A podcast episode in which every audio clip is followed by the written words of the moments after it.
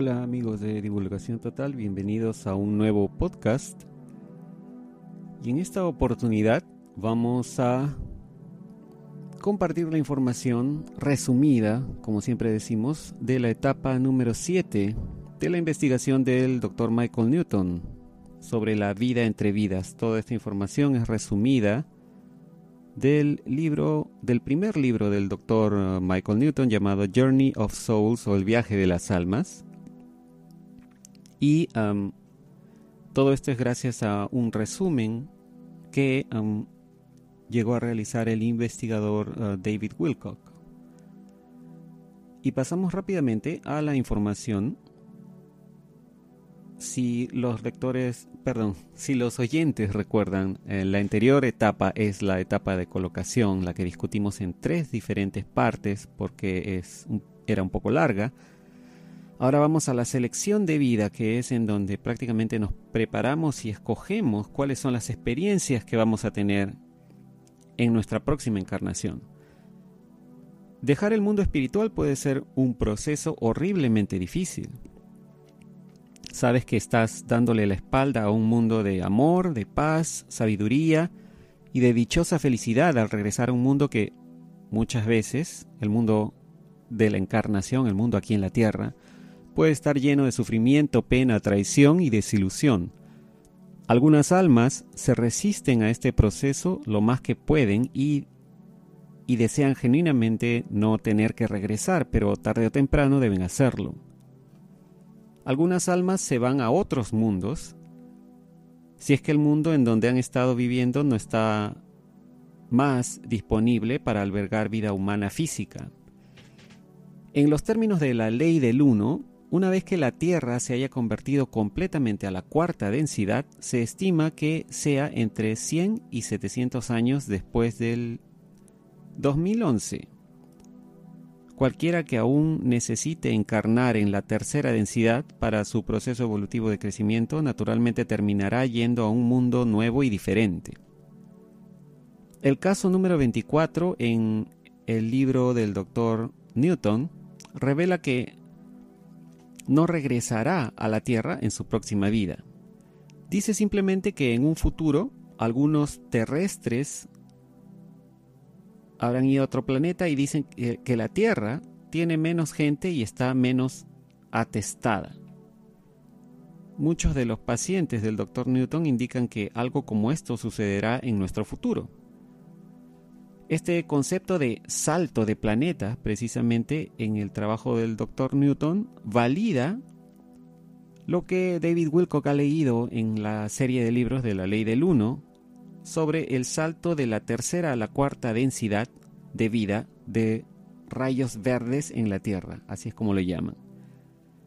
También es interesante, notar que eh, Michael Newton observó cada color en el espectro del arco iris que aparece en las almas de los pacientes ah, rutinariamente, excepto por el color verde, que casi nunca se ve. En los términos de la ley del 1, la Tierra tiene que hacer un salto cuántico al nivel del rayo verde, como dice en la ley del 1, antes de que cualquiera de sus habitantes se active, entre comillas, que es cuando sus almas pasarán completamente a la densidad del rayo verde. Entidades de más alto nivel, de los rayos azul e índigo, pueden y han visitado la Tierra como los así llamados wanderers. Usualmente, que, son las personas que usualmente vienen al, planeta a ayudar, mientras además aceleran masivamente su propia evolución también. El estudio del Dr. Newton sobre los tiempos entre encarnaciones refleja de cerca lo que encontramos en las lecturas también de Edgar Casey. El Dr. Newton encontró que durante los periodos de tiempo Uh, tipo neolítico, cientos o incluso miles de años pueden transcurrir entre las encarnaciones físicas. Una vez que vemos la agricultura y la ganadería, la reencarnación comenzó a suceder de manera más seguida, pero los periodos de tiempo pueden estar aún separados por hasta 500 años entre una encarnación y otra. Los pacientes del Dr. Newton vivieron un promedio de una vez cada 200 años entre el año 1000 después de Cristo y el año 1500 después de Cristo. Y después del 1700 después de Cristo vivieron aproximadamente una vez por siglo. Una vez cada 100 años, obviamente. Es muy común para las almas encarnar más de una vez en un ciclo ahora, mientras nos acercamos a los años 1900, a la década, perdón, al, a los 1900, los años de los 1900. Todos estos estudios son muy similares a lo que se ve en las lecturas de Edgar Cayce. Aquí hay una coincidencia también, dice David Wilcock, entre lo que el doctor Newton encontró en sus pacientes y lo que reportó Edgar Cayce de sus um, mensajes, de los mensajes que recibía él mentalmente. Ahora pasemos a hablar del anillo del destino. La principal responsabilidad que tenemos en el estado de, cuando estamos en la etapa de la selección de vida, es alcanzar un lugar que algunos de los pacientes del Dr. Newton llamaron el anillo del destino, que usualmente aparece como una esfera de luz brillante. Al entrar en esta etapa estamos llenos de una esperanza brillante y de nobles expectativas, ya que pensamos positivamente sobre nuestra próxima línea de tiempo, sobre nuestra próxima vida. Y estamos emocionados sobre la posibilidad de hacer reales crecimientos espirituales. Una vez que llegamos a esta esfera de luz, usualmente nos sentimos como que estamos entrando en una cabina altamente futurista Diferentes pantallas flotan alrededor nuestro dándonos impresiones visuales de las diferentes vidas que podríamos elegir para nuestra siguiente encarnación. También tenemos un panel de control que nos permite revisar estas diferentes pantallas, incluido el avanzar y retroceder en los eventos que sucederán en nuestras vidas. Las pantallas están en movimiento dinámico y fluido dentro de la esfera de luz cuando jalamos o acercamos una pantalla para revisarla, esta flota hacia nosotros mientras que otras pantallas que estaban cercanas se alejan. También tenemos la oportunidad de proyectarnos en estas ah, diferentes escenas que vemos en las pantallas y experimentarlas como si realmente nos, estuvieran sucediendo. Parte de nuestra conciencia aún se mantiene en el, control, en el panel de control pero mucho de lo que estamos experimentando ya en ese momento está sucediendo dentro de la escena misma. Cada vida que escogemos tiene diferentes eventos y algunos de estos eventos pueden ser, pueden ser un reto o pueden ser muy difíciles, tales como por ejemplo um, tener heridas debilitadoras. Estos eventos finalmente tienen la intención de ayudarnos a crecer y evolucionar como almas.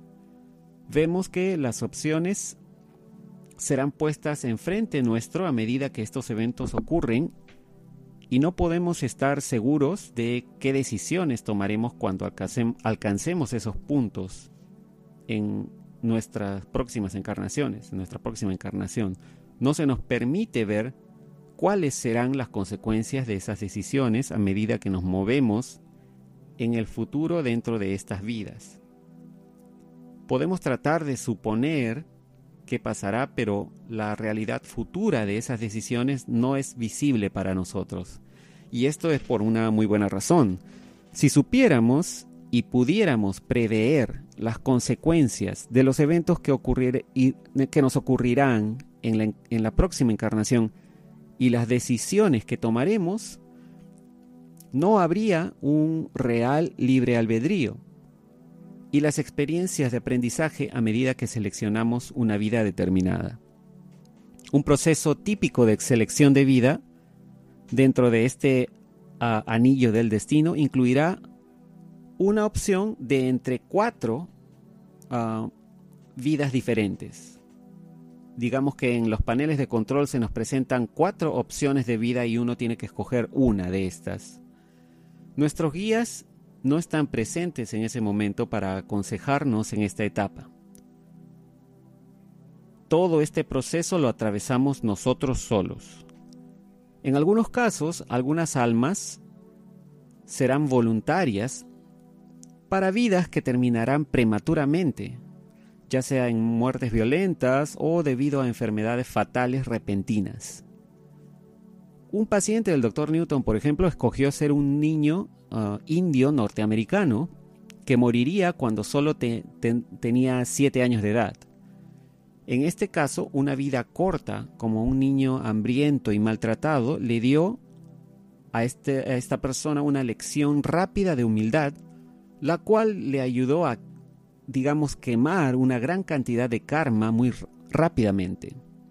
Otro paciente escogió encarnar en el campo de concentración llamado Dachau con otros tres de su grupo de almas, dándole la oportunidad de confortar a los niños y tratar de ayudarlos a sobrevivir en ese campo de concentración. Ella, esta persona, cumplió su misión valientemente y sin duda creó una gran cantidad de um, karma positivo, llamémoslo así, para, para sí misma durante ese proceso. Tengan en mente que las almas no escogen misiones como esta arbitrariamente o al azar. Las escogerán solo si se sienten que son lo, suficientemente fuertes para manejarlas. Estas misiones, por supuesto, no siempre ocurren como son planeadas, pero las almas las toman con la mejor de las intenciones.